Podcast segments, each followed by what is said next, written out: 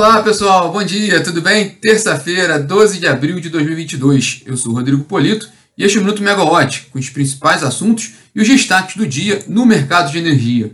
Aqui no Rio, tempo bom, com 25 graus.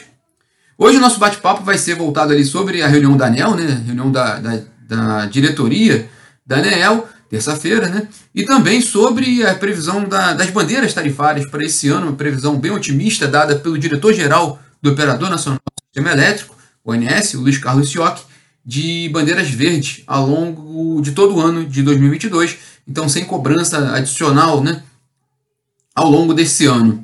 Bom, vamos começar pela reunião da ANEL. Os diretores da, da autarquia vão discutir hoje alguns temas importantes. Entre eles, né, na pauta, tem a, a, a retomada né, da, da discussão sobre os reajustes tarifários das Energisa Mato Grosso e Mato Grosso do Sul também está prevista uma discussão sobre o aprimoramento da regulamentação né, da venda de excedentes das distribuidoras, com a conclusão de uma consulta pública sobre o tema, e também sobre o aprimoramento da, do modelo aí de alteração, é, aprimoramento da alteração do modelo de regras de entrada, manutenção e saída de agentes do setor do, do, do mercado de energia, né? basicamente entrada, critérios de entrada e saída de, de, de empresas do mercado livre, que é um tema que estava na pauta da reunião na semana passada, mas foi retirado da pauta na ocasião, porque o relator, no caso, o diretor Sandoval Feitosa, ele foi participar de sabatina, pois ele tinha sido indicado para a diretoria geral da ANEEL, então ele esteve em sabatina da Comissão de Infraestrutura do Senado e não pôde tratar do assunto. Por isso, esse tema volta hoje para essa reunião da ANEEL. Também está previsto na reunião de hoje da ANEEL a proposta de abertura de, abertura de consulta pública para tratar da revisão dos adicionais e das faixas de acionamento para as bandeiras tarifárias para o período de 2022 e 2023. E aí interessante, né, que por falar em bandeiras, o diretor-geral do ONS, Luiz Carlos Sioc, concedeu ontem uma entrevista exclusiva, perdão, uma entrevista coletiva, né, sobre o fim do período úmido, né, e o início do período seco desse ano, sobre as perspectivas para o período seco desse ano, e contou que a expectativa é de fato que a bandeira fique verde ao longo de todo o ano de 2022. É, também sem o acionamento de termoelétricas fora da ordem de mérito, né? aquelas usinas cujo custo de variável de custo variável unitário, CVU, supera o CMO, custo marginal de operação.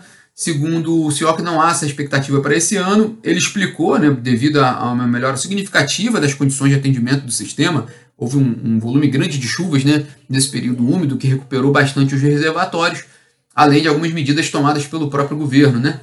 É, e, e, essa, e essa expectativa dada pelo CIOC é baseada em alguns números que ele apresentou ontem. Entre os números está assim, a expectativa para, para fechar o mês de, de, de abril, né? os reservatórios do Sudeste e Centro-Oeste, que são os principais do país para acumulação de água, a expectativa é fechar o, o, o, o mês de abril com um nível de armazenamento de 68,2% que é o melhor, se, se, confirma, se for confirmado, vai ser o melhor dos últimos 10 anos. A última marca expressiva nesse sentido foi em 2012, quando os reservatórios atingiram 76% no fim de abril.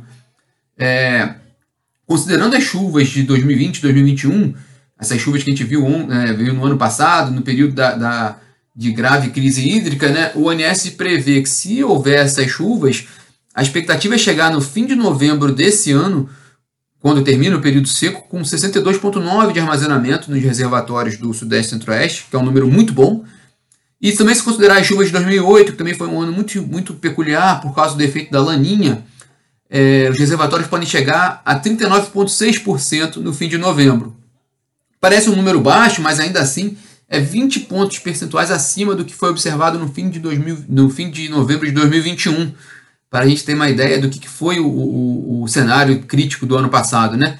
É, o CIOC também deu outra informação interessante, ele descartou o risco de desabastecimento de combustíveis fósseis para operação termoelétrica no país, principalmente diesel né? e, e gás natural, que poderia haver por causa de um reflexo da guerra da Rússia e Ucrânia. Há uma preocupação grande no mercado global sobre isso, mas ele falou que com as informações que o ONS tem dos agentes do mercado, não há esse risco de desabastecimento para geração térmica no Brasil. É, dois pontos importantes após essa, essa, essa fala do CIOC. Né? Um deles é que é, A, a, a, última versão da análise de GSF bandeiras tarifárias da Megawatt Consultoria também indica esse cenário de bandeira verde ao longo de todo o ano de 2022. É, ela está disponível na, na plataforma, ela é atualizada semanalmente e ela está disponível na plataforma. Para quem tiver interesse, tem toda a explicação por que, que deve de fato se configurar essa, essa bandeira verde ao longo do ano. O segundo ponto interessante é que hoje, né, às 5 horas da tarde, nós vamos ter o, o Ligados no Preço, né, o evento quinzenal com os especialistas da Megawatt sobre as condições de atendimento do sistema e os reflexos no preço da energia. Nessa terça-feira, o destaque do, do, do bate-papo vão, ser as chuvas no sul, né? Porque teve. O, o sul, até foi falado isso ontem também na, no bate-papo do CIOC, na entrevista do CIOC, o, o sul havia, havia uma preocupação com relação ao nível de. ao volume de afluências e o armazenamento no sul até pouco tempo atrás, mas nas últimas semanas as chuvas vieram muito fortes na região e com isso melhorou muito a condição no sul. E os especialistas da Megawatt vão tratar um pouco sobre esse tema, explicando se, se, essa, se essas chuvas, o quanto pode ser otimismo, né? Ou quanto isso pode, mesmo, pode ser mesmo de fato perene ao longo do ano de 2022. O tema é bem interessante. Além disso, qualquer assunto sobre condições de atendimento do sistema podem ser tratadas na, no encontro, então fica o convite. O evento vai ser aberto ao público, né? E vai contar também com o lançamento do curso Hidrologia e Meteorologia no setor elétrico, às 5 horas da tarde. Bom, nesse sentido, só a gente falou de crise hídrica, né? Só lembrando aqui que ontem, né, os agentes da Câmara de Comercialização de Energia Elétrica, da CCE, aprovaram por unanimidade ontem a contratação da conta escassez hídrica, aquele novo empréstimo para o setor elétrico. Rapidinho aqui explicando, lembra muito que foi lá a conta CR e mais recentemente a conta Covid. Agora a conta escassez hídrica. O, a CCE vai contratar um empréstimo junto a um sindicato de bancos coordenados coordenado pelo BNDES, e esse recurso né, do financiamento vai ser vai irrigar o caixa das distribuidoras conforme for anunciado por elas, a necessidade delas, né, elas declaram necessidade, esses recursos vão para o caixa das distribuidoras para atender, para eh, reequilibrar o setor elétrico devido aos gastos que, que, que, ocorreram no ano passado por causa da crise hídrica. Como o modelo é igual dos outros, né, dos outros recentes, a CCE é responsável pela contratação do financiamento, por isso os agentes da CCE tiveram que aprovar ontem essa, essa, essa operação. Com relação ao governo, alguns pontos importantes. Né? Um deles é que as atenções hoje estão voltadas para uma reunião entre o presidente Jair Bolsonaro e o ministro de Minas e Energia, Bento Albuquerque, às duas e meia da tarde. A pauta do encontro ela não foi divulgada, mas assuntos entre eles não faltam, né? Um deles é a própria atualização das condições de atendimento do sistema, com essa melhora que foi tratada ontem, né, discutida ontem pelo CIOC, que também foi conversada na semana passada pelo CMSE. Mas também há uma, é, outro tema importante na agenda do governo nesse momento é a privatização da Eletrobras. Lembrando que ontem houve uma reunião entre o ministro de Minas e Energia, Bento Albuquerque, o ministro da Economia, Paulo Guedes, e o Rodrigo Limpe, presidente da Eletrobras, sobre a modelagem da capitalização da Eletrobras, uma operação que deve resultar na privatização da empresa. E também tem outra discussão, uma nova discussão trazida pelo TC Mover, né? uma matéria exclusiva deles, de que o governo estaria avaliando uma nova medida provisória para renovar contratos de concessão de geradoras em troca de pagamento de bônus. Segundo o veículo, as conversas ainda são iniciais dentro do governo. É, lembrando apenas que a gente fala de renovação da, das concessões, a gente lembra muito da MP 579 de 2012, que foi uma, uma operação de renovação das concessões. No caso lá, era uma renovação antecipada das concessões mediante né, uma redução na tarifa, né, transformando a energia das hidrelétricas por cotas, né, que é o que a gente tem acompanhado.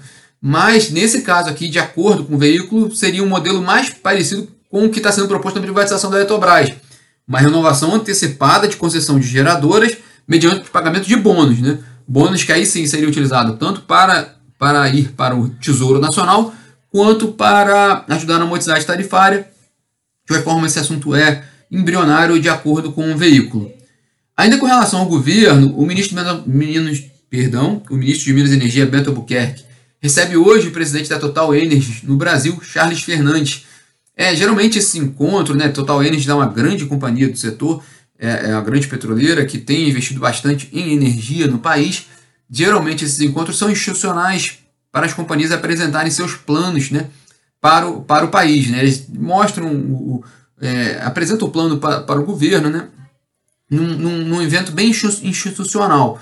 É, mas é, é, o que é interessante nesse caso é que essa reunião ela ocorre às vésperas do terceiro ciclo de oferta permanente da NP, uma, um, um leilão da, da NP amanhã, que tem sido um leilão que tem crescido muito no país. Então também é interessante para ver um pouco qual vai ser o pulso de um investidor importante com relação a um leilão no país. É, já o ministro da Economia, Paulo Guedes, recebe o presidente da Vestas na América Latina, o Eduardo Ricota.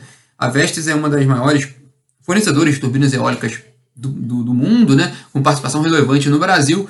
Então também é um encontro interessante. Também é bom ver ali, e é, é interessante ver que a reunião é com o ministro da Economia, né, porque a Vestas uma companhia internacional um, e uma coisa que tem pesado muito no mercado de energia eólica nesse momento é a questão do câmbio e aí também uma reunião interessante com o ministro da economia que também tem que é muito que trabalha muito né em relação ao câmbio né? É, fechando nosso bate-papo sobre indicadores né? É, é interessante notar que o preço do petróleo hoje sobe bastante sobe forte na casa de 4% sobe mais que 4% né? No caso do Brent acima de 102 dólares o barril.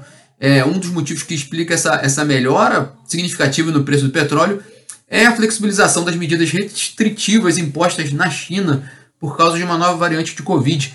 É, vocês lembrarem, nas últimas semanas, tanto em, na TV quanto na internet, a gente vê imagens de um forte lockdown na China, é, em Xangai, por exemplo. Xangai totalmente, a cidade pra, praticamente vazia né, nas ruas, mas essa, essas medidas estão sendo flexibilizadas, o que já indica uma melhora na demanda e por isso esse, esse, esse sinal de aumento ali de preço do petróleo hoje. Também vale lembrar que a OPEP, a Organização dos Países Exportadores de Petróleo, divulga hoje o relatório mensal sobre o mercado de petróleo global.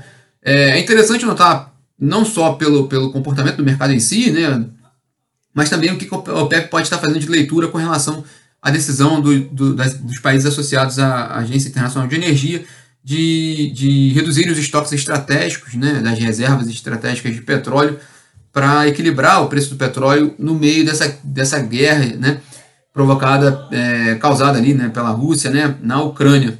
Então também vale a pena acompanhar esse relatório da OPEP e ver o que pode influenciar no mercado. Bom, pessoal, esses são os destaques dessa terça-feira. Nós voltamos aqui amanhã. Até mais, pessoal. Tchau, tchau.